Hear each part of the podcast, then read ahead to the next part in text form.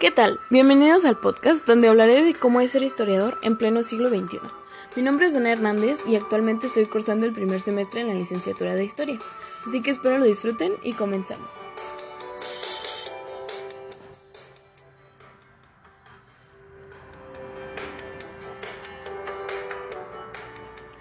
Para mí el ser historiador es algo que me ha llamado la atención desde hace mucho tiempo, pues la historia ha causado un gran interés en mí, aunque para mucha gente la sorpresa que les causa cuando les dices que quieres estudiar historia es como muy impactante, pareciera que tienen un concepto erróneo sobre la historia de que solo es aprender datos y fechas que consideran relevantes en el ámbito histórico, y no ven más allá de lo que en verdad es el concepto de historia. Es por eso que para muchos historiadores pues optamos por la educación autodidacta y por otros medios que nos brinden información de la historia. Pues a mí me parece importante recalcar que mucha gente cree que la historia es aburrida porque le culpo mucho al sistema educativo porque no siempre es el mejor en el aspecto histórico y puede llegar a ser muy repetitivo, lo cual obviamente para muchos es aburrido. Y no generalizo porque yo he tenido muy buenos maestros y de los cuales sí se interesan en brindar la mejor educación y que sea completa y obviamente no caiga en lo aburrido ni en lo repetitivo como muchos otros. Como muchos otros pensamos. El ser historiador en pleno siglo XXI se necesitan de varias características muy distintivas para poder sobresalir.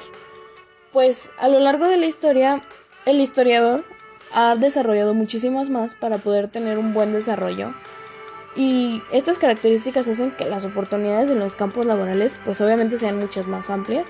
y no solo engloben a las principales y más populares que todos conocemos como la docencia en historia o las investigaciones históricas y así, que muchos creerán que solo esas existen. Pero algunos ejemplos en campos laborales con mayor oportunidad para los historiadores,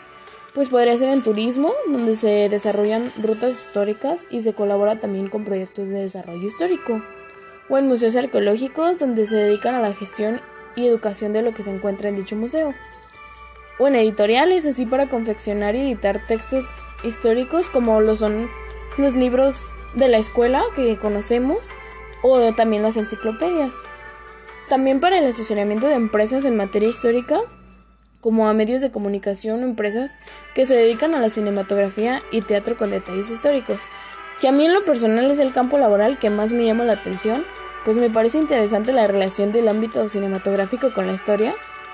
y estos solo fueron algunos ejemplos, pues como, como estos hay muchas más oportunidades laborales como historiador. Así que sí, a pesar de que lo mucho que creen que la historia tiene pocas oportunidades de empleo y que si no trabajas en los más populares, podrías terminar vendiendo chicles en los cruceros o de cajeros en el Oxxo, pues podemos ver que hay varios campos laborales donde se puede sobresalir como historiador y no morir de hambre como muchos creen. Pues si en la cabeza de la gente vive la idea de que el ser historiador no te lleva a una vida de lujos, y quizá tengan razón, ¿eh? Que no sea la carrera con los mejores lujos ni mejor pagada, pero pues, ¿qué más da que no tengas los mejores lujos cuando puedes trabajar en un ámbito donde te gusta y te la pases bien sin la necesidad de tener esos lujos materiales? Pero también sí que tengas la necesidad de pasar hambre como muchos creen. Además que no todo, no todo es lo material necesita para vivir. ¿Se puede vivir de riquezas de conocimiento histórico? Y hasta es gracioso como cuando le dices a las personas de tu entorno que estudias historia, hasta se quedan plasmados de la impresión que ni siquiera sabían que existía tal licenciatura, pues la historia no es lo que cause mayor interés en la gente. Que obviamente para poder tener mejores y más oportunidades de empleo como historiador, pues es muy importante que destaquemos las mejores características posibles de nosotros, como por ejemplo el ser analítico y crítico, nos abre un campo de posibilidades para otros puntos de vista históricos y así tener una gran amplitud de conocimiento en los aspectos históricos. Así que sí, a lo mejor el ser historiador no es el mejor trabajo del mundo para todos, pero para alguien que de verdad le interesa y le apasiona la historia, pues qué mejor trabajar en un campo laboral donde puedas explotar todas tus características que se fueron formando a lo largo de tu educación como el ser dedicado a la investigación, el ser creativo, que además eso le quita la idea a la gente de que la historia llega a ser aburrida, la dinámica y la flexibilidad que se formaron para relatar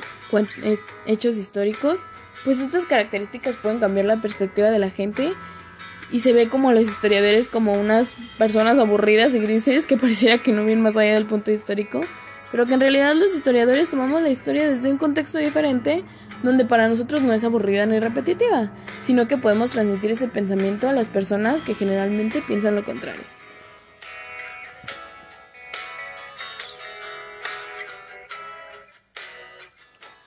Bueno amigos, y eso fue todo por hoy. Espero que les haya parecido entretenido y más que nada informativo. Muchas gracias por escuchar. Espero que tengan un muy buen día, una buena noche, una buena vida llena de conocimientos. Tomen agua, coman verduras y nos vemos pronto. Bye.